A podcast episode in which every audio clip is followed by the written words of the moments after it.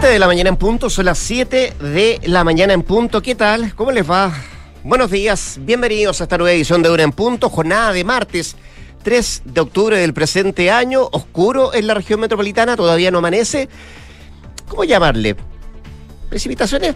Dicen algunos que sí, chubascos, garúa, llovizna. Bueno, son los conceptos que podemos utilizar para, para esta agua que cayó hoy día eh, en la región metropolitana, que en algunos sectores todavía de la capital sigue cayendo y que uno llama la precaución para los automovilistas producto de lo resbaladizo que puede estar el eh, pavimento. Se supone que esto va a durar un ratito más y después cambia con el transcurso del día, pero no va a cambiar la temperatura que no va a estar muy alta en el transcurso de esta jornada. Ya la José Soto nos va a contar cómo se viene el clima em, y la información que entrega la Dirección Meteorológica para las próximas horas, al menos acá en la región metropolitana, también para el resto del país. A propósito, aprovechemos de saludar a quienes nos escuchan en Valparaíso en el 104.1, en Concepción en el 90.1 y en la ciudad de Puerto Montt nos escuchan en el 99.7. Duna.cl es nuestra dirección en internet, arroba Radio Duna, a través de nuestras redes sociales. Harto tema que conversar.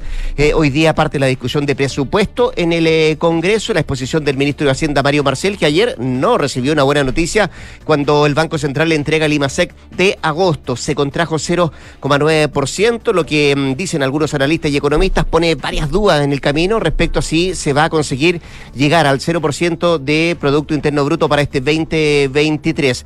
Seguimos en el Congreso porque no solamente haber de presupuesto, la ley de usurpaciones sigue em, generando más de algún eh, ruido y em, posiciones diferentes, diversas entre la oposición y el gobierno. Eh, vamos a hablar de España también, vamos a ver lo que pasa con, eh, ¿se acuerda de la ley que, tenía el criterio Valencia respecto a los inmigrantes? Bueno, fue aprobada ayer en el Congreso también, le contamos detalles de aquello y las dos almas que comienzan a aparecer en republicanos a propósito del trabajo del Consejo Constitucional que sigue votando enmiendas. Mañana es la última jornada antes de que el próximo día sábado el texto en definitiva pase eh, a la comisión de expertos. José Soto, ¿cómo te va? Buenos días. Muy bien, aquí estamos con una temperatura de 9,4 grados, cielos nublados, llovió, caían algunas gotitas durante la madrugada que van a permanecer un poquito, pero eh, va a salir el sol durante la tarde. Hoy se espera 16 grados la máxima en la región de Valparaíso, donde nos escuchan la 104.1, 15 grados de máxima, cielos nublados en Concepción, 14 grados y en Puerto Montt, donde nos escuchan en la 99.7, esperan una jornada fría de 13 grados y también algo de chubascos durante la tarde. Usted sabe que siempre en este programa sumamos voces, sumamos entrevistas. Vamos a estar en un rato más con Nicolás Vergara y nuestros infiltrados. Hoy día Carlos Alonso nos viene a contar detalles y la tarea que tiene adelante el Instituto Nacional de Estadísticas para el censo 2024. ¿Cómo está avanzando este proceso y cómo se trata de reclutar a los censetas por parte del INE? Bueno, de eso nos viene a contar Carlos Alonso. Y Juan Pablo Iglesias. Eh, nos viene a mm, contar lo que dejó el debate presidencial en la Argentina, eh, que tuvo los cinco candidatos presidenciales y que además tendrá este próximo día domingo el segundo debate de cara a, las, eh, a la primera vuelta de la presidencial trasandina. De eso y más en un rato acá en Durán Punto. Ahora, cuando son las 7 con 4, 7 de la mañana con 4 minutos, le presentamos nuestros titulares.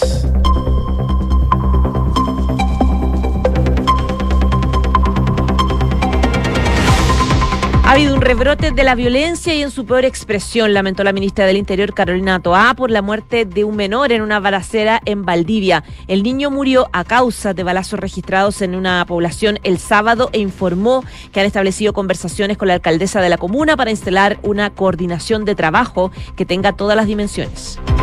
Comisión de Seguridad de la Cámara de Diputados aprobó el criterio Valencia, un proyecto que tipifica como delito el ingreso clandestino al país. La medida ha sido celebrada por algunos sectores, pero fuertemente criticada por otros que argumentan que es discriminatoria con los migrantes. El proyecto debe ser revisado por la Sala de la Cámara Baja y posteriormente por el Senado.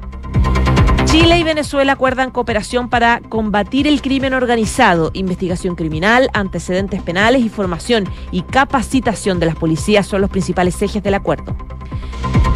Una facción de republicanos liderada por el senador Rojo Edwards llama a votar en contra de la propuesta del Consejo Constitucional y así evitar el plebiscito. Los republicanos podemos abortar el plebiscito elegantemente vía consulta vinculante a la militancia, aseguran los dirigentes, marcando una clara diferencia con la postura de los líderes del partido, encabezado por José Antonio Caz y Arturo Esquella. Controladores de tránsito aéreo anuncian movilización para este viernes y advierten retrasos en varios aeropuertos nacionales. Exigen respuestas a sus demandas enfocadas principalmente en la seguridad y mayor inversión en infraestructura, además de retomar una mesa de diálogo con el gobierno para reducir las horas de trabajo. Materia internacional, el Consejo de Seguridad de la ONU aprobó desplegar una fuerza multinacional en Haití. Se trata de una medida que se va a extender por un año y que vendrá de la mano con asistencia directa a la policía haitiana, pero sin la participación de cascos azules. Y en el deporte, Universidad de Chile logró vencer por 2-0 a Audax Italiano en el Estadio Santa Laura. Nicolás Guerra y Leonardo y Leandro eh, Fernández marcaron los tantos con los que la U volvió a los triunfos luego de ocho partidos. 7 de la mañana, 6 minutos. Vamos a hablar de economía, vamos a hablar de presupuesto, vamos a hablar de usurpaciones, pero vamos a iniciar esta eh, edición de Hora Punto hablando de el trabajo que lleva adelante el Consejo Constitucional, que es una semana clave esta porque es el puente entre las enmiendas aprobadas, lo que se está eh, aprobando por parte de los consejeros, algunas por cierto cuestiones bien, bien polémicas y otras eh, que van con casi la unanimidad de cada uno de los consejeros. Y, el sábado, decía yo puente, porque el sábado ya recibe este texto la comisión experta en el segundo podríamos decir, segundo tercer paso importante que tiene como trabajo este Consejo Constitucional y que ayer supo que toda la centro derecha estuvo reunida en el ex Congreso eh, en torno justamente al trabajo del Consejo. Chile Vamos, republicanos, demócratas y amarillos anunciaron además un grupo de trabajo en torno a este proceso cuyos resultados debieran estar esta misma semana, es lo que dicen los presidentes de los diferentes eh, partidos que se congregaron ayer en el ex Congreso Nacional. Básicamente la idea es discutir los nudos de este proyecto de nueva Carta Pagana que está elaborando el Consejo. Y en ese sentido, desde demócratas, por ejemplo, insisten en que mejorar el texto que por ahora tiene negociado, negociadas las 12 bases que aprobó el Parlamento, y ahí dicen que en distintos aspectos es mejor que la constitución actual y que claramente en muchos aspectos es mejor que el proyecto que se rechazó el año pasado. Al menos así lo dijo eh, Carlos Maldonado. Si bien ni amarillos ni tampoco demócratas tienen participación hoy por hoy en el Consejo, sí fueron claves eh, cuando se votó por el rechazo al eh, proyecto emanado de la otrora Convención Constitucional en el plebiscito del 4 de septiembre del año pasado. Y ahí reviste la importancia de la participación y por qué la derecha, particularmente Chile Vamos y también republicanos tratan de aunar criterios y acercar posiciones con amarillos y también con demócratas. Eh, habló también la senadora Jimena Rincón, quien dijo que se acordó con los presentes presidentes de partidos que se va a conformar un grupo de trabajo con expertos y también con técnicos para poder revisar cuáles van a ser las materias que se pueden concordar e idealmente cambiar eh, si es que existe la posibilidad de toma de decisiones quienes eh, todavía no lo han tomado, decía ella, respecto a lo que podría pasar el próximo 17 de diciembre. Ayer, en tanto, en paralelo a esto, siguió trabajando el Consejo Constitucional eh, y en su última semana, eh, previo a la entrega del texto a la Comisión de Expertos, aprobó acápites del Ministerio Público y también de la Justicia Electoral. En lo que tiene que ver con la Fiscalía, se aprobó la creación de una Fiscalía supraterritorial y también un Consejo de Coordinación Interinstitucional que va a colaborar con el Ministerio Público. Ambas normas fueron visadas casi con la unanimidad de los consejeros presentes. En ese clima, en ese trabajo es donde también aparece, más allá de lo que conversaron Chile Vamos, Republicano, Amarillo Demócrata, em, las cuestiones más internas de cada uno de los grupos. Y en Republicanos ayer esbozaron las dos almas, podríamos decir, con una presentación de José Antonio Casa en un seminario y también con la opinión de Rojo Edwards, que em, la, emitió desde el propio Congreso. Exactamente, porque mientras eh, sectores de republicanos, Chile Vamos y de, y de socialismo democrático intentan infructuosamente lograr un acuerdo, se juntan todos los fines de semana, mesas técnicas que tú mencionabas, etcétera, dentro del Partido Republicano, que es clave en el proceso constitucional porque tienen mayoría en el Consejo, hay diferencias, ya se han planteado y ya son evidentes y públicas. ¿Por qué? Porque ayer una facción que se llama Un Militante, un voto del Partido Republicano, facción que está liderada por el senador Rojo Edward, hizo un llamado a los consejeros republicanos de su partido para que analicen un posible rechazo a la propuesta de nueva constitución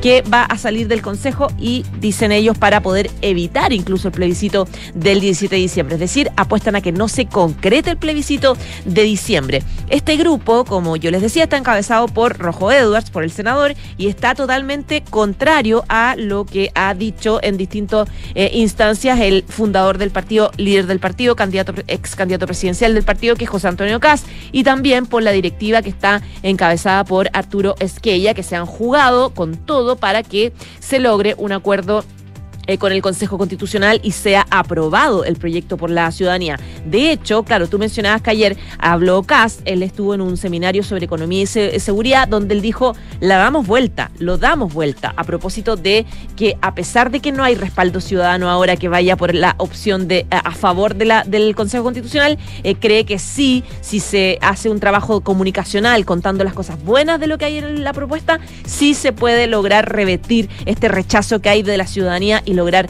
eh, tenerlo a favor. Por lo tanto, es totalmente distinta a la propuesta que eh, plantea este senador Rojo Edward. Eh, decía en una carta que dieron a un comunicado que dieron a conocer esta facción disidente del Partido Republicano que los republicanos tienen la gran oportunidad de no exponer sus principios a un plebiscito que se va a rechazar por motivos ajenos al texto presentado.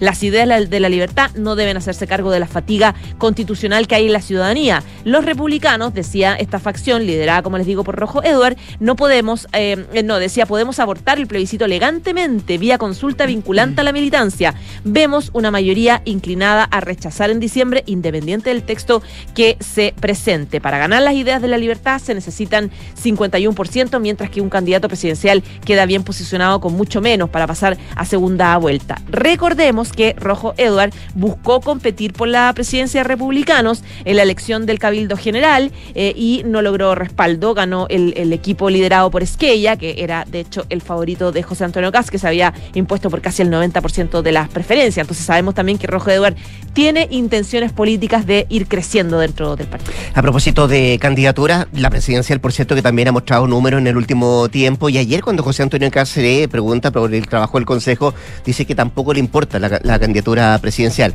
Ahora, no dice que no le importe la candidatura presidencial, dice que primero hay elecciones de alcalde, hay elecciones de consejero el próximo año, hay municipales, bueno, eso está primero que la presidencial decía, pero ahora todo su capital político abocado a darlo vuelta, como decía él, el trabajo del Consejo Constitucional. Siete de la mañana con 12 minutos. Estás escuchando Duna en punto. Así como la lluvia de esta mañana, a muchos sorprendió la cifra de IMASEC del mes de agosto que entregó el Banco Central y donde no pocos esperaban un guarismo positivo. Sin embargo, la actividad económica se contrajo 0,9%, dato que contrasta con las apuestas de los entendidos que aspiraban a que la economía creciera en torno al 0,3, 0,5%, pero la realidad dijo todo lo contrario y el 0,9 solo vuelve a poner en duda si la actividad está en un proceso de recuperación tal como lo ha señalado el ministro de Hacienda Mario Barcel y pone también cuesta arriba la última proyección que entregó el secretario de Estado de 0% para el PIB, para el Producto Interno Bruto de este 2023.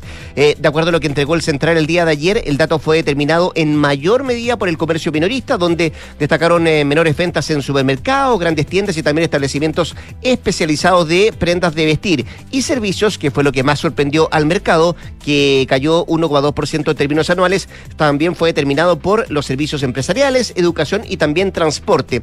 Eh, cuando se conoce la cifra, comenta el ministro de Hacienda, Mario Barcel, eh, que entre otras cosas puso paños fríos y explicó que lo que arrastró a la baja el registro del mes fueron razones bien puntuales. Además, explicó que en este caso el paro de los profesores, por ejemplo, que afectó a la educación pública, fue clave en el dato de 0,9% del IMASEC del mes de agosto. Mientras los, entre los economistas crece todavía la idea de que la economía va a registrar una contracción este año y se distancian de la proyección que entregó el Ministerio de Hacienda. Bueno, en ese clima se da además justo hoy día la mm, discusión del presupuesto. Comienza a discutirse el presupuesto 2024, que sabemos tiene una expansión del gasto público y donde no pocos todavía, y aún más con esta cifra de IMASEC del día de ayer, cuestionan si esa cifra del aumento del gasto público de 3,5% eh, parece demasiado expansiva y surgen las preguntas, José, respecto a cómo se va a financiar el eh, incremento del gasto público en el presupuesto 2024 que dio a conocer la semana pasada en cadena nacional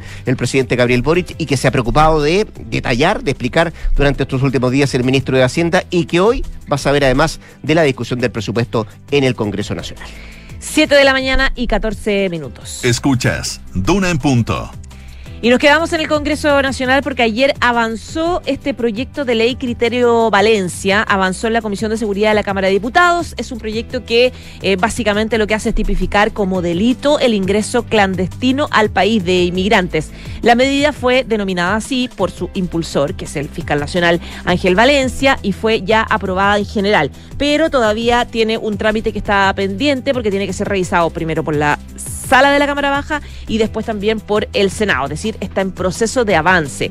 ¿Qué dice esta ley Valencia? Dice el que el que hace ingreso al territorio nacional de manera clandestina por un paso no habilitado o eludiendo el control migratorio, va a ser sancionado con pena de presidio menor en su grado mínimo o multa de 5 a 10 unidades tributarias. En esa línea dice que se va a proceder a la expulsión del extranjero del territorio nacional una vez que cumpla su pena. No se va a aplicar, en todo caso, la iniciativa, según dice el proyecto de ley, a extranjeros que tengan condiciones para ser reconocidos como refugiados en Chile y tampoco se va a aplicar para niños, para niñas o adolescentes y tampoco se va a aplicar para papás, mamás o guardadores de una persona que está encargada de alguien en cuidado, em, en cuidado personal.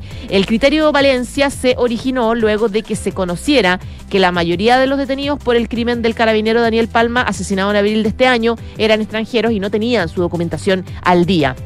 Esto complicó, de hecho, la verificación de antecedentes penales previos que mantenían eh, los delincuentes. Peso a esto, la medida ha sido celebrada por algunos sectores que dicen que es importante, sobre todo por temas de seguridad, para que no entren personas que, que finalmente son criminales, eh, pero ha sido criticada por otros sectores y por organizaciones internacionales de derechos humanos. La Comisión Interamericana de Derechos Humanos eh, intenta, de hecho, dejar sin efecto la medida porque la consideran discriminatoria. Dicen que no hay dudas de que el Ministerio Público viola los derechos humanos de un colectivo vulnerable como son los migrantes. Esperamos que se acoja la petición en defensa de los migrantes que no pueden ser criminalizados por su sola condición, decía el abogado Ciro Colombara en ese, en ese minuto, eh, dejando claro que el avance de esta ley genera polémica y debate.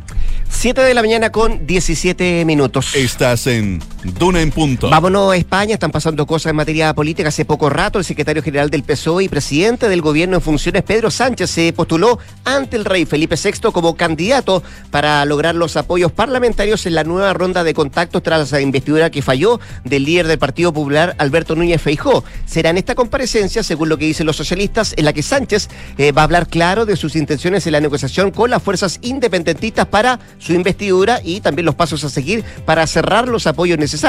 Aunque el PSOE entablará contacto con los partidos que acepten la llamada, Sánchez, dicen, va a priorizar los encuentros con el Partido Popular y también con su potencial socio de gobierno, de manera que él solo va a protagonizar las reuniones con Feijó y también con la vicepresidenta segunda y líder de Sumar, Yolanda Díaz. En el PSOE evitan por ahora poner fechas al debate de investidura de Sánchez y aunque se muestran seguros de que saldrá adelante, no descartan del todo el escenario de nuevas elecciones generales. Eso ocurriría si es que efectivamente Sánchez no logra conseguir los votos necesarios en el Parlamento. A esta hora, de hecho, el rey Felipe VI está reunido con Núñez Feijó y está cerrando esta ronda de consultas para designar un nuevo candidato respecto al futuro político de España. 7 con 18 minutos. En Duna en Punto le tomamos el pulso a la economía.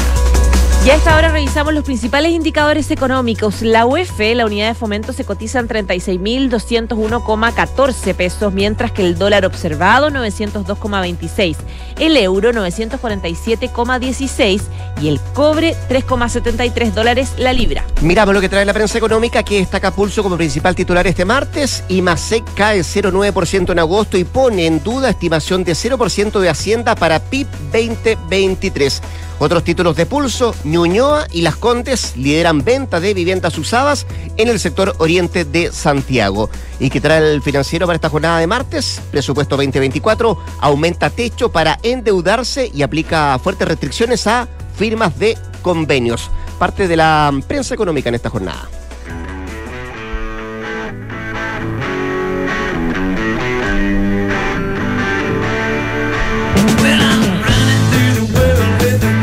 Escuchamos a Alice Cooper, Couch in a Dream, a propósito de que este rockero emblemático ya tiene 75 años, pero aclara que está muy lejos de jubilarse, es lo que menos quiere. Dice que va a seguir subiendo al escenario y haciendo conciertos cuando tenga incluso 90 años, y es que, claro, la salud lo acompaña. Este rockero estadounidense no tiene planes para retirarse como sus compañeros de Kiss de Aerosmith e insiste en que si Mick Jagger, que tiene 80, puede hacerlo, yo también puedo. En entrevista con Rock Candy dijo, no se me ha pasado por la cabeza una gira de despedida, no quiero hacerlo. Y es extraño porque todos mis amigos sí se están retirando. Eh, Jen Simon me dijo recientemente, mira, yo ya terminé, cuando llegue diciembre esto se acabó para mí. Bueno, yo nunca pensé en eso todavía. No quiero retirarme, me siento genial y la banda también suena genial. Estoy considerando a, a Mick Jagger como un prototipo para seguir adelante. Mick todavía hace shows de tres horas más la prueba de sonido, así que si Mick Jagger puede hacerlo, yo también puedo seguir.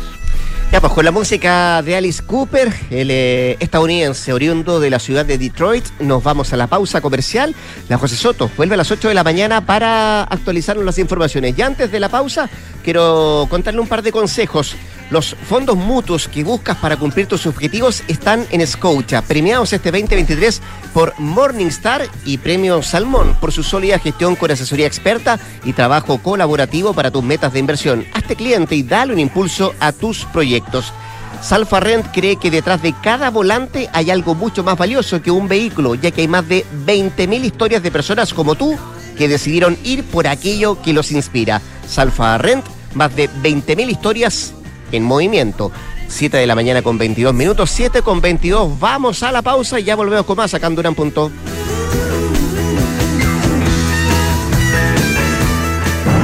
Tú no lo puedes ver, pero Raúl está a punto de dar el paso. El paso de contratar de Fontana RP y tomar el control de todos los procesos de su empresa en esta última etapa del año. Felicitaciones Raúl, diste el paso. Y tú también puedes con Defontana, el software ERP para gestionar tu empresa. Contrátalo hoy en defontana.com. Defontana, pensemos digital. Este 2023, los fondos mutuos Scotia nuevamente fueron reconocidos por premios Salmón y Morningstar, gracias a una sólida gestión de inversiones con asesoría experta y su respaldo global. Hazte cliente y dale un impulso a tus inversiones. ¿Sabías que el seguro Atenciones Alto Costo de Clínica Santa María y Health Seguros se puede complementar con cobertura ambulatoria y o de accidentes? Contrata y conoce más en clínicasantamaría.cl. El riesgo es cubierto por HELP Seguros de Vida sea Las condiciones generales se encuentran depositadas en la Comisión del Mercado Financiero bajo el código POL 3 2017-0001. ¿Sabías que en Chile el 80% de chilenos y chilenas valora mucho la propiedad sobre sus ahorros previsionales? Está más claro que el agua que los chilenos quieren seguir siendo los dueños de su esfuerzo. Si quieres más información, entra ahora en másclaroquelagua.cl. Escuchas Duna en Punto con Rodrigo Álvarez. 7 con 23. Bueno, parte, decíamos en el primer bloque, hoy día la discusión del presupuesto 2024 en el Congreso en momentos que la economía no está pasando por su mejor momento. que mejor dato que el IMASEC eh, dado a conocer por el Banco Central el día de ayer. Bueno, temas varios que queremos hablar con nuestro próximo invitado acá de un punto, el presidente de la CPC, la Confederación de la Producción y del Comercio, Ricardo Mueves, a quien ya tenemos en la línea telefónica. Ricardo, ¿cómo le va? Buenos días. Muchas gracias por, por atender la llamada. Hola Rodrigo, gusto saludarte a ti y a toda la gente que nos está escuchando en Radio Una. Eh, Gracias, gracias por atendernos. ¿ah? Eh, usted, Ricardo, eh, es de los que está en el grupo de los eh, decepcionados o de los inquietos tras conocer el IMASEC del día de ayer que entregó el, el Banco Central. Yo diría que más bien inquieto, Rodrigo, y yo creo que aquí y lo que nos puede pasar y quizás mirando hacia el largo plazo puede ser una oportunidad para también aprovechar de, pasar un mensaje. Yo creo que esta inestabilidad económica que estamos teniendo hoy día, eh, que demuestra, entre otras cosas, el IPC, bueno, nos lleva a pensar que Chile necesita estabilidad.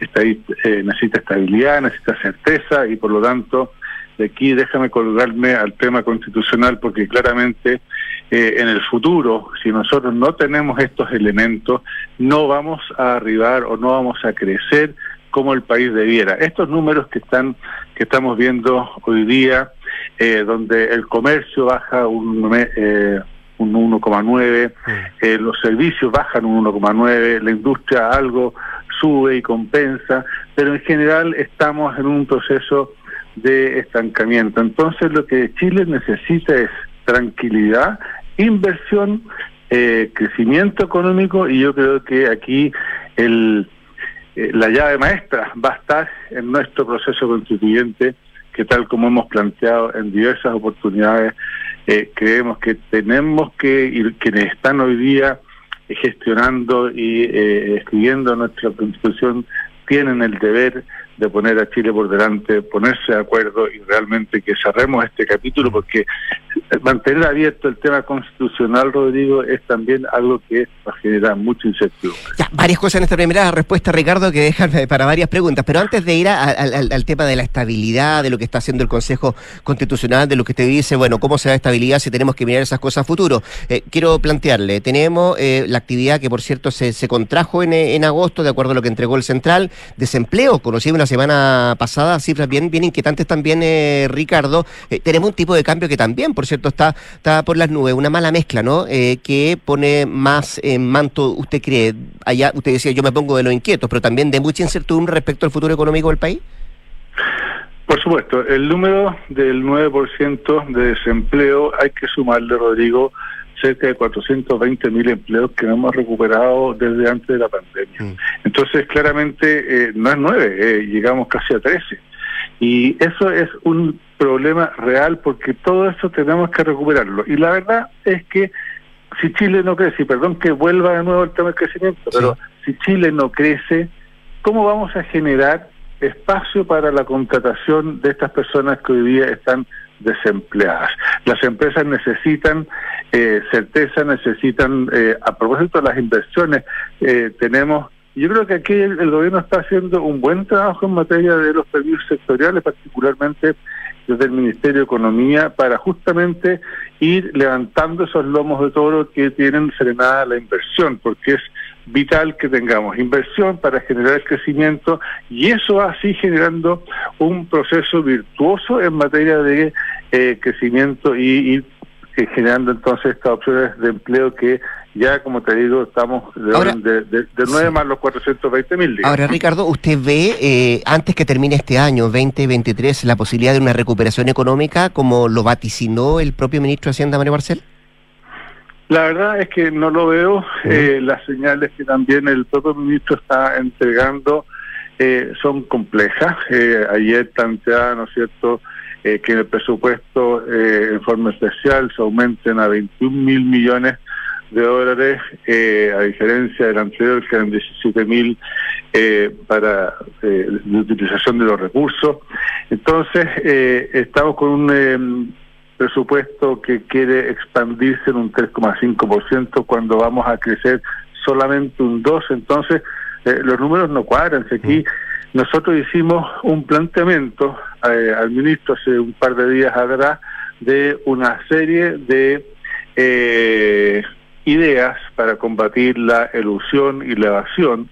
la verdad es que son más de 28, 29 ideas distintas que permitan ir por mayor recaudación, pero esa pega hay que hacerla. Esa pega tiene que hacerla el gobierno porque hay muchos recursos en evasión de IVA, hay eh, muchos recursos en informalidad mm. que están ahí. Entonces, claramente, eh, es importante que eh, si Chile quiere realmente desarrollar las políticas públicas que se ha comprometido el gobierno, vaya por esos recursos. Estamos conversando con el presidente de la CPC, Ricardo Meves. Ricardo, eh, a la pasada usted habló del presupuesto. ¿Usted le, lo considera demasiado expansivo el 3,5% de aumento en el gasto público como primera pregunta? Y segundo, ¿a dónde hay que echar mano para conseguir los recursos para financiar ese gasto? Bueno, lo considero expansivo en función del crecimiento del país, porque si Chile tiene hoy día un crecimiento tendencial del 2%, eventualmente del 2,5%, pero todo apunta que va a ser un 2%, bueno, eh, ¿de dónde se sacan esos recursos? Entonces hemos planteado, entre otras cosas, ¿no es cierto?, ir donde eh, hoy día se está evadiendo. Chile tiene un 27% de informalidad. Hay una evasión de IVA más o menos de, eh, no sé, unos 2 mil millones eh, respecto de eh, que si eso se logra reducir, ahí hay caja, ¿no es cierto?, para el fisco. Si nos comparamos nosotros con países de la OCDE, están más o menos en un promedio del 11%, nosotros estamos cercanos al 19%. Entonces ahí hay elementos que efectivamente hemos planteado ya eh, al ministro donde efectivamente se pueden eh, ir a recoger esos recursos que son tremendamente necesarios. Ahora, en la CPC sigue manteniendo la postura, Ricardo, de que este incremento del gasto público puede presionar a futuro aumento de impuestos y, mantener la tasa de interés elevada. Lo que pasa es que cuando la torta se chica, Rodrigo, ¿de dónde va a sacar más plata para pagar impuestos? Entonces, eh, aquí tenemos que ver esto en el largo plazo. Nosotros hemos planteado que hoy día no hay espacio para pagar mayores impuestos a lo menos desde el punto de vista de las personas, porque además de eso, no nos olvidemos... aunque, aunque Ricardo, el ministro de Hacienda dijo que no entendía mucho esa relación que, que hacían ustedes de aumento de impuestos versus lo que se va a establecer en el presupuesto lo que pasa es que nosotros hemos planteado que los impuestos corporativos ya estamos por sobre los promedios del OCDE. ¿Qué mm. queremos? Necesitamos un sistema tributario competitivo y si le subimos los impuestos a las empresas vamos a quedar fuera de la competencia que nosotros mismos hemos ido avanzando cuando firmamos los tratados comerciales con distintos países del mundo. Entonces, yo creo, y yo creo también que el ministro Marcel tiene claro que no es por la vía del aumento de las empresas, yo mm. creo que hay que buscar otros mecanismos, como por ejemplo lo que señalaba, ir donde se está evadiendo, ir donde hay informalidad. Yo creo que es ahí donde se pueden eh, generar los impuestos, pero además, algo que también está de alguna manera, eh, y, nosotros lo hemos planteado, desde nuestro punto de vista, cada punto de crecimiento, Rodrigo, agrega 800 millones de dólares eh, a, al a, las arcas fiscales. Entonces, eh, claramente aquí en la componente de crecimiento es la que todo el país, desde el presidente de la República en adelante y todos los que seguimos hacia atrás, tenemos que pegarle muy fuerte una eh, un, eh, un avance, ¿no es cierto?, muy claro y muy eh, eh, con el objetivo tan claro del crecimiento que nos permita realmente crecer mucho más de lo que se está planteando. Ya, a propósito de esto último y del presidente de la República, Gabriel Boric, él decía en la cadena nacional del jueves pasado, Ricardo, que este 2024, el año que viene, va a ser el año de la reactivación económica. ¿Lo ve tan, eh, tan claro aquello usted? Si me permite, te puedo ver la, pregunta, porque un 2% es reactivación económica. No, si nosotros vamos a mantenernos ahí nomás, ¿no es cierto?, eh, sin mayor crecimiento.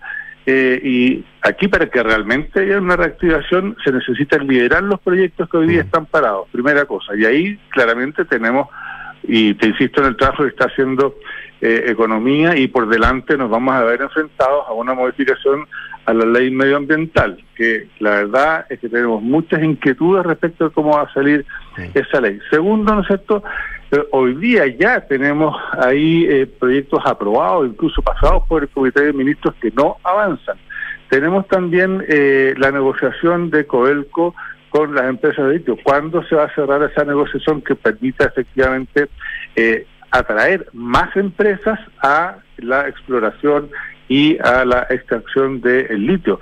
¿Qué nos pasa con el hidrógeno verde? Nosotros vamos a estar esta semana en eh, Punta Arenas viendo algunos proyectos de hidrógeno verde eh, justamente para ver si podemos tratar de empujar todo ese nivel de inversiones que primero requiere eh, temas tecnológicos tremendamente importantes por un lado, necesitamos talento para que puedan eh, abordar este eh, nuevo recurso que además es verde, que es lo que ha planteado también el gobierno, y por lo tanto hay oportunidades, pero las oportunidades si no las abordamos ahora, se pierden. Eh, y eso es algo que desde el presidente de la República en adelante tenemos que impulsar. A, propósito de cosas que se han ido perdiendo, diluyendo, mejor dicho, Ricardo Meves, em, para la CPC, ¿aún tiene sentido conseguir un pacto o acuerdo fiscal? Que son las conversaciones que está liderando el ministro de Hacienda, Mario Marcel.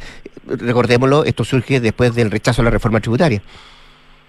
Absolutamente, y por eso que le entregamos al ministro eh, unas medidas para el mejor cumplimiento tributario que apuntan justamente a la evasión, a la formalización, al comercio ilícito, eh, también, por cierto, los derechos de los contribuyentes, una batería de 29 medidas que están ahí, que las tiene el ministro en este minuto y que eh, probablemente nos vamos a sentar a conversar durante las próximas semanas para eh, ir analizándolas una a una. Ahí hay un aporte eh, concreto de la CPC para que efectivamente podamos ir saliendo del estancamiento en que estamos. Usted, en la primera respuesta que me daba, Ricardo, eh, me decía de la estabilidad del país, que cuestiones que llaman a la incertidumbre. Lo que quiero preguntarle es que cuánto podría afectar a nuestra economía que el proceso constitucional no se cerrara el próximo 17 de diciembre. Bueno, eh, Todavía eso no está claro, Rodrigo, porque eh, hemos escuchado distintas voces que eh, eh, una modificación constitucional, si no se hace mediante el plebiscito, ¿no es cierto?, el 17, bueno, iríamos al Congreso, donde es la otra opción que hay para modificar la Constitución, pero no sabemos qué se podría eventualmente modificar ahí, y ahí son modificaciones y no una nueva Constitución. Por eso hemos planteado nosotros que es relevante que se cierre el capítulo para que tengamos estabilidad en los pilares que como país y como sociedad nos fijemos, y eso ya de alguna manera le saca, ¿no es cierto?, esa presión, le saca esa espina que todos tenemos en eh, eh, respecto del, del, tema de la Constitución. Yo creo que aquí eh, eso es lo importante y por eso que hemos sido tan eh, majaderos, si tú quieres, en hacer el mm. llamado a que todos los partidos se pongan de acuerdo. Ya se logró con el, el, el texto de los expertos, ahí hubo un acuerdo desde el Partido Comunista hasta republicanos. Bueno, habrá que hacerle algunas modificaciones, pero miremos el país. Yo llamo a los consejeros que estemos mirando el país y que eh, y un país además de largo plazo que tiene muchas oportunidades, pero que si no vamos cerrando los temas, mm. claramente esas oportunidades quedan en el camino. Eh, Ricardo, eh, Ricardo Meme está conversando con nosotros, el presidente de la CPC, y en la foto de hoy, Ricardo, de lo que usted ha podido leer, de lo que ha podido ver, de lo que sabe que han aprobado esta enmienda de parte de los consejeros constitucionales, eh, ¿en qué lado se ubica la CPC o usted en lo particular, en el a favor o en el en contra? Hoy día, y como te decía, dado lo que plantearon los expertos y con las algunas modificaciones que puedan haber, claramente nosotros estamos del lado de que esta constitución se apruebe, como te decía, para cerrar este capítulo. Si eso es lo más importante. Yo hoy día, así, en la foto de hoy, ustedes están por aprobar en la foto de hoy yo estoy por aprobar para cerrar este capítulo porque los bordes que se generaron, mm. eh, a ver, en esto lo digo, puede que no nos gusten a todos y puede que nos cada quien quiera más, que es razonable, que es lógico de que eh, la izquierda quiera tener sus puntos de vista, ¿no es cierto?, también dentro que... Eh, la, la derecha, Chile Vamos, ¿no es cierto?, republicanos también. Pero por eso subamos los tres peldaños, miremos el país, miremos el país en su conjunto y realmente eh, pensemos en todas aquellas personas que están esperando que se cierre de una por todas este tema. Llevamos más cuatro años y si no pasa nada, ¿no cierto? Quizás cuánto tiempo vamos a estar eh, pensando en eh, modificar la constitución. Yo creo que eso le da estabilidad al país, Rodrigo. La última, eh, la senadora Jimena Rincón dijo ayer que el ministro Marcel debiera llamar a un gran acuerdo reactivador de la economía. ¿Le gusta esa idea? ¿Participaría la CPC si eso se concreta? Por supuesto, si cuando hemos criticado que la economía está estancada, cualquier elemento que nos permita reactivar el país, vamos a estar ahí nosotros presentes y como ya lo hemos estado, Rodrigo, el otro día presentamos cerca de 42 medidas de eh, reactivación económica. Ahora estamos presentando 29 medidas para eh, el mejor cumplimiento tributario. Siempre hemos estado nosotros disponibles y dispuestos y aportando técnicamente elementos para que al país le vaya mejor. La última, eh, ¿las empresas están postergando la contratación de personas a propósito de la incertidumbre por el tema constitucional y los temas tributarios? Es que no es un tema de postergación, es un tema que hay empresas que están quebrando y mm. cuando las empresas quebran, ¿de dónde van a sacar flujo para contratar personas? No, no, así no se puede. Y por lo tanto, claramente, eh, el mejor estímulo para eh, la contratación es que las empresas crezcan, se generen muchas y mejores empresas también. Y aquí hay que empujar todo el ecosistema empresarial, a los emprendedores, a las pymes, a todos hay que apoyar, y a las grandes empresas, por cierto, que grandes empresas, grandes inmobiliarias, grandes constructoras que lo están pasando muy mal porque no tienen flujo, y por lo tanto aquí no es que eh, uno quiera eh, despedir gente por despedir gente. El costo, Rodrigo, de echar a una persona con todo el dolor que eso significa es muy alto, porque después, si esto se revierte, empezar a buscar talento, preparar talento, desarrollarlo, claramente tiene una componente carísima, por lo tanto, no es trivial cuando un empleador tiene que eh, despedir lamentablemente a una persona, ¿no es cierto?, porque económicamente las cosas no dan. Ricardo Pérez, el presidente de la CPC, conversando esta mañana con Radio Duna. Gracias, Ricardo, que esté muy bien, ¿ah? muchas gracias. Gracias a ti, Rodrigo, un abrazo. Igualmente, 7 con 39, vamos a la pausa porque tu tranquilidad y la de tu familia son lo más importante. Ahora el seguro Atención Alto Costo de Clínica Santa María y Help Seguros se puede complementar con cobertura ambulatoria y o de accidentes. Conoce más en clínicasantamaría.cl. Detrás de cada análisis hay un gran equipo, de eso se trata una red que te apoye y te dé siempre más. Por eso, hoy son la red más rápida y mejor evaluada de Chile y no van a parar. WOM nadie te da más. Y conecta la gestión de tu empresa con Sapiens CRP y tu área de gestión de personas con Senda. Ambas soluciones de Defontana y su ecosistema de gestión empresarial integra todos los procesos de tu compañía en defontana.com. Vamos a la pausa y al regreso, Nicolás Vergara y nuestros infiltrados Juan Paulo Iglesias y Carlos Alonso acá en Durán Punto. Este es el secreto que los millonarios no quieren que sepas. El secreto mejor guardado por los economistas de Jay. Un secreto que te llevará al éxito en solo pocos días. Y el secreto del éxito es... El Cyber One Day. Con hasta un 60% de descuento en equipos. Aprovecha hasta 24 cuotas sin interés y despacho gratis. Todas las ofertas en tiendas y WOM.cl. WOM, nadie te da más. Bases y condiciones en WOM.cl. Historia 18.943. Daniel vive y trabaja en el campo para una empresa agropecuaria que, pensando en agilizar la próxima cosecha, acaba de arrendar unos tractores John Deere en Salfarrent. Ahora está ansioso por manejarlos. Ya tiene su jockey y guantes listos para estrenar. En Salfarrent tenemos más de 20.000 vehículos, perdón, más de 20.000 historias recorriendo Chile. Empieza la tuya en salfarrent.cl. Salfarrent, leasing operativo, rentacar, arriendo de maquinaria y venta de autos usados. Enfrentar el cambio climático es tarea de todos. Duna, por un futuro más sostenible. Las grandes ciudades están llamadas a encabezar y ser ejemplos en la transición hacia un planeta más sostenible. Bien lo saben en Nueva York, donde en enero del próximo año entrará en vigencia una ley que obligará a una reducción gradual en las emisiones de gases a cerca de 50.000 edificios de esta urbe de cemento. Y es que las mediciones indican que estas megaestructuras son responsables de cerca del 70% de las emisiones de gases de efecto invernadero de la Gran Manzana, con esta nueva ley, se pretende que los inmuebles bajen en 40% sus emisiones netas al año 2030 y que éstas sean cero en 2050.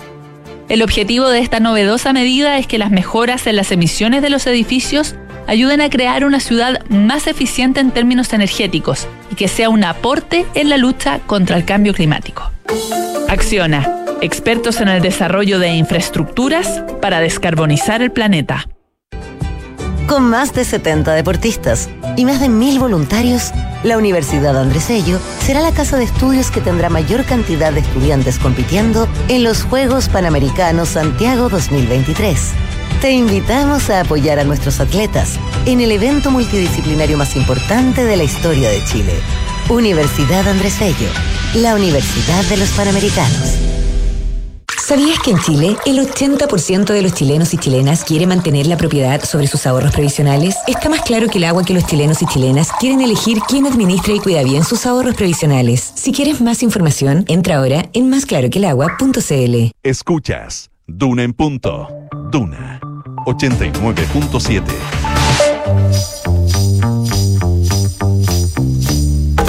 Son los infiltrados en Duna en punto. 7 de la mañana con 43 minutos, 7 con 43, martes 3 de octubre. Nicolás Vergara, ¿cómo te va? Buen día. Eh, bien, oye, bien, ¿es martes ya? Martes, señor. Martes recién. Más que ya es recién.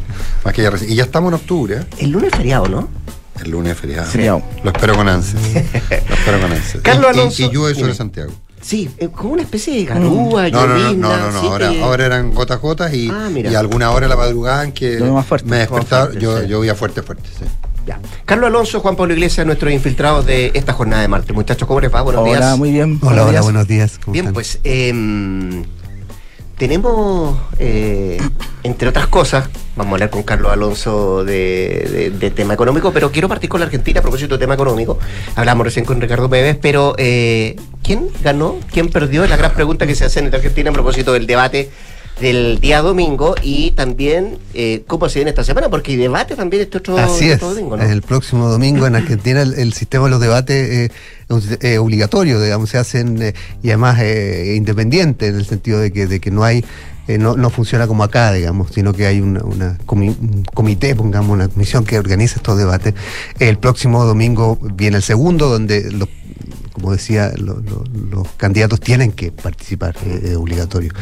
Eh, así que es la segunda parte, digamos. El, primer capítulo fue el domingo pasado eh, y, fue un, debate donde, donde el, acuerdo general fue que eh, no se nada se movió mucho, digamos que en el fondo probablemente nadie eh, eh, cambió su voto por lo que vio en el, debate, ni decidió su voto por lo que vio en el debate, sino que más bien eh, confirmaron a su gente, digamos. esa es la percepción general. y a partir de ahí hay una serie de, análisis que se hacen más en detalle de lo que, de lo que pasó. y ahí hay, hay, dos cosas relevantes. Uno, si uno ve eh, el, margen de, quién puede haber sacado o quién eh, puede haber eh, logrado ganar. En parte el debate por márgenes muy pequeños, hay, hay bastante coincidencia que a mi ley le fue bien. en general, y por ejemplo, el, diario argentino La Nación hizo una, una columnista y, editores del diario los editores, hicieron un, un análisis de uno por uno Claro, de, quién, de quién ganó y de los, eh, de los 10, 7 le daban mayor puntaje a Milei. Eh, dos a Bullrich y uno a, a Schiaretti.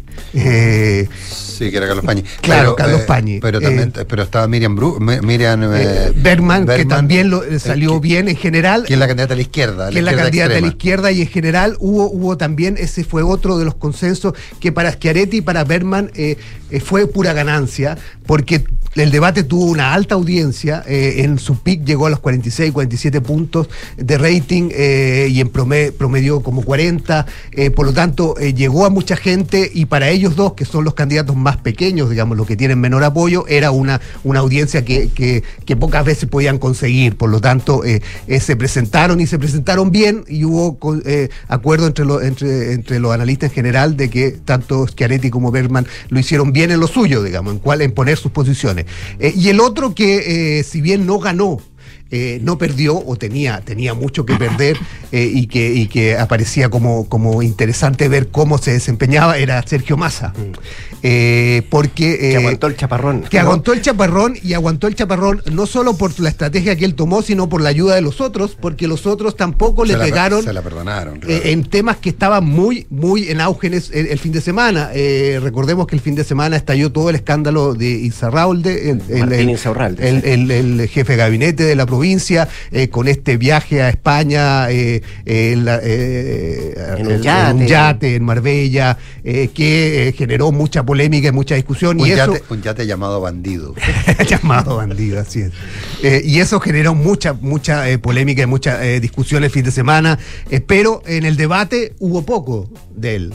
se le cuestionó poco a, a, Massa su vínculo con, con, con, con ese sector, digamos, en general no solo encerrado, sino del kirchnerismo en general, estuvo bastante ausente, estuvo bastante ausente eh, Cristina Kirchner, eh, todo eso, eh, el tema de la corrupción estuvo bastante ausente, por lo tanto, eso le perdonaron a Sergio Massa porque podrían haberle pegado mucho más por ese lado, y Sergio Massa jugó a, a un juego que no sé si le va a redituar, pero él intenta marcar diferencias. Él habla de este gobierno y del que va a ser mi gobierno. Eh, y juega mucho, incluso partió pidiendo disculpas por, por, por los, los, eh, errores que se habían cometido en estos años, digamos, y que habían eh, hecho, eh, causado sufrimiento a mucha gente, digamos. Por lo tanto, intentó marcar una diferencia que, como digo, no sé si finalmente le va a redituar o no y va, y va a convencer a alguien con eso, porque finalmente es el ministro de Economía de este gobierno en Argentina. Y no solo el ministro de Economía, una suerte presidente. Así es. Una que, eh, eh, todo pasa finalmente por él o es la figura más central eh, hoy día. Por lo tanto, es difícil marcar esa diferencia, pero él intenta marcar esa diferencia. Por lo tanto, el otro que, como decía, no salió tan mal fue Massa por eso. porque finalmente se la perdonaron bastante. y la otra candidata en, disputa, Patricia Bullrich, eh, si bien algunos, como decía, de estos eh, eh, editores y analistas y, columnistas de La Nación 2 la ponían como primera, en general no tuvo un buen desempeño en términos generales eh, y, pese a que en su sector estaban muy contentos, en, el, en, la primera parte que era de tema económico se vio eh, más bien eh, débil, se vio nerviosa, con mucha lectura de los papeles que tenía delante, por lo tanto no fue un, un desempeño brillante o un desempeño destacado. Y todo eso hay que ver cuánto, cuánto afecta, pero en términos generales hubo consenso que no fue un debate donde haya un ganador claro. Eh, fue un debate que tuvo mucha audiencia, hay que ver si, y lo que revela que hay interés de la gente por tratar de, saber, digamos, de, en Argentina, eh, y hay que ver cómo le va en el próximo. En el caso de Milei, que como decía, el que, el que sale mejor parado según varios analistas por, por, el margen, digamos, eh, se mostró uh, distinto un poco a lo que, que era lo que muchos querían ver, si, si, si, si, Milei salía, se sacaban de su casilla, si se mostraba eh, eh, tan eh, eufórico o, o, gritando, digamos, como él hace en, su, en sus mitines. Pero aquí no, no pasó eso, se mostró muy, muy controlado. incluso después, ayer dijo que él se había presentado con una postura más presidencial y que en el fondo uno tenía que saber dónde estaba, digamos. Saber dónde estaba. Tiene, tiene respuesta es como un amigo mío, tiene respuesta para todo. Claro, que tenía que saber, cada uno tenía que saber, o sea, uno tenía que saber dónde estaba parado en cada minuto y comportarse de acuerdo a las circunstancias, y en ese minuto él tenía que mostrar esa actitud, por lo tanto, en, se, tuvo bastante contenido, en algún minuto el propio Massa con, eh, trató de sacarlo cuando le preguntó sobre las eh, críticas que ha hecho Milei al Papa, eh, pero Milei estuvo bastante bien ahí, digamos, dijo que que, ya, se había disculpado. Que ya había pedido disculpas. Claro, y, que, y que en el fondo Massa se dedicara más bien a, arreglar la economía y no lo siguiera. Pero, Deja sacarte un poquito el análisis porque quería preguntarle, Nico, ¿te gustó el formato, Nico? El formato. Eh, Esto de las réplicas que aparecieron al tiro en la primera respuesta. Que los, candidatos le preguntan a los tú, candidatos. Tú, tienes comodines, tú tienes comodines en los cuales tú puedes usar una X cantidad de réplicas y claramente todos se las quisieron gastar muy rápido. ¿ah? Porque eh, para evitar ser emplazados después de sus presentaciones. Eh, y ahí, entre comillas, todos pisaron el palito o todos estaban de acuerdo, porque ya en el primer bloque se habían gastado todas las, todas las interpretaciones. El formato es, ahora, es más interesante que el de acá. Ahora, hay todo un cuento ahí, hay un tema legal. ¿ah? Esto es, el, formato se determina por ley. Claro, hay de hecho una, los temas se deciden por una consulta pública, que es lo menos transparente que hay, porque teóricamente es por internet y nadie sabe cuándo se hizo. Todo el mundo pregunta por qué preguntamos por derechos humanos. ¿Por qué preguntamos por derechos humanos? Ahora, pero el dato más relevante, no sé si estáis de acuerdo, es que marcó 47 puntos de rating. Y 47 puntos no por PIX, sino que el 47 promedio. O sea, llegó a tener PIX muchísimo mm. más alto. En un país en el cual la abstención electoral parece que podría ser la ganadora de la próxima elección, ahí hay una pregunta. o sea, es un debate que generó mucho interés y eso era. Y, eso, y además en, visualizaciones por streaming llegó a 700 mil, entiendo, por lo menos lo que comentaban en, un, el programa. de, Pergolini en el programa La Nata. Claro, de la Nata el, domingo. hay que ver si así, pero era mucho. Para saber sobre todo el voto de, de Milei, que, claro. gran parte de sus seguidores están eh, en redes sociales. Probablemente, claro, son los que lo vieron por streaming. Un, amigo, un amigo de este programa que no es ni chileno ni argentino, eh, pero que es uruguayo, opina, opina, que, que hubo empate, pero que Bullrich perdió, porque cometió varios autogoles. Bueno, ayer reconoció que estaba con fiebre que estaba tomando antibióticos toda la semana. Ah, y que estaba muy, su, su mejor momento. Muy disminuido. Estaba muy disminuido. Bueno, viene la segunda parte el domingo próximo, a ver cómo, cómo sale eso. Ya, pues vamos a ver qué lo que pasa en la Argentina. Eh, la pregunta de hoy es eh, cuántos chilenos somos hoy por hoy, Carlos Alonso. Lo vamos a ver el próximo año con el censo, ¿no? Claro. ¿En qué va ese proceso? Claro, porque el censo, el censo 2024 ya está avanzando, el INE está, eh, ya hizo algunas definiciones. Recordemos que viene trabajando hace bastante tiempo este censo 2024, que también ha sido postergado en dos oportunidades. Este censo tendría que, en primera fecha era el 2022, por la pandemia se postergó el 2023 y también por razones de logística y de la pandemia, argumentaba el INE en ese momento, se volvió a suspender, a postergar, mejor dicho, para 2024. Mm.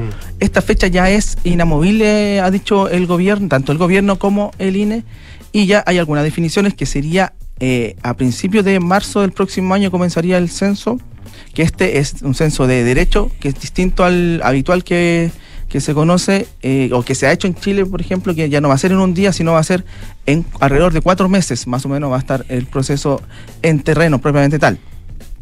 Esto eh, requiere también de una preparación mayor en el sentido de que, porque recordemos que el censo 2012, el censo fallido, se hizo de censo de derecho, pero como no hubo, o, la, mirada ya eh, hacia atrás, y los análisis apuntan que no hubo una buena preparación, por eso falló y bueno, y tenemos y tuvo los resultados que tuvo y estamos hablando ahora nuevamente del censo y por eso hay tanta atención sobre este proceso.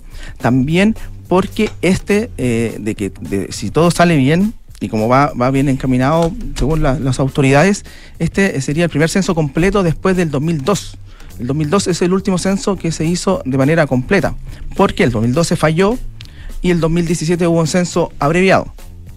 En, e, ese sentido, eh, están todas las miradas puestas en este, en este proceso porque sería, eh, el país necesita contar con estadísticas que son principalmente más allá, o sea, lo, principal es saber, ¿no cierto?, cuántos somos, pero también las características de las viviendas y en definitiva cuántos extranjeros hay, porque eso define un poco el piso para las políticas públicas. Es un poco la, importancia de este, de este proceso. y, más anecdóticamente, si se quiere, eh, pero respecto a las cifras económicas es muy importante.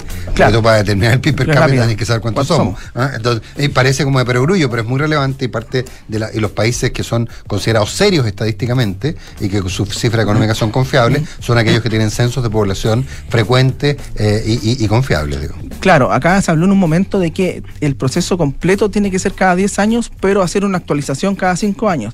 Hacia allá debería apuntar el país, es un poco lo que, lo que espera también las distintas, los distintos especialistas en estadística. Ahora, lo que viene ahora, dado, ¿no es cierto?, que ya hay una fecha preliminar para, mm, para que comience este censo, que es a principios de marzo, es la cantidad de censistas que necesita eh, reclutar el INE, que es principalmente el cuerpo central de este proceso, las personas que van a estar en terreno durante estos prácticamente cuatro meses, el INE dijo que se necesitan 23.000 censistas para este proceso. Una cifra que es bastante em, ambiciosa porque y, tienen que permanecer durante estos cuatro meses. fijo, por lo mismo va a ser un censo que donde a los censistas se les va a pagar alrededor de 750 mil pesos eh, mensuales por todo este proceso el INE va a comenzar este llamado más masivo ya a principios de enero, porque en ese, ya hacia eh, eh, fines de enero y principios de febrero va a empezar el proceso de, capacitación. Eso ya, eh, eso es como lo, principal del proceso del censo, porque, bueno, si no hay una, un una buena recolección de, datos, es poco probable que haya una buena información. Por lo mismo, este censo también va a innovar y el cuestionario va a ser aplicado a través de smartphone, principalmente. Ah, mira va a ser todo digital, donde van a ir eh, respondiendo las, las preguntas. El, cuestionario ya está más o menos definido, no han todavía eh, revelado las preguntas, pero sí va a tener una duración aproximadamente de 20 minutos para que las personas se, se preparen. Van a estar 20 minutos eh, respondiendo eh, una, el cuestionario. Y lo otro también que es distinto a los censos anteriores es que la encuesta va a ser aplicada fuera de la casa. Los censistas no, no pueden ingresar dentro del domicilio. Es un poco la, la orden o la instrucción que va a hacer el, INE. Entonces, igual es un poco complejo, 20 minutos fuera y la cantidad de, de preguntas que, que pueden haber. Y también otra cosa que se innova en este, en este proceso es que si los censistas van a ir a los domicilios mm, en varias oportunidades y si no encuentran a las personas, van a eh, dejar una carta con un código para que las personas puedan eh, autocensarse. Porque ese código que va a estar en esa, en carta va a estar eh, anexada a la vivienda.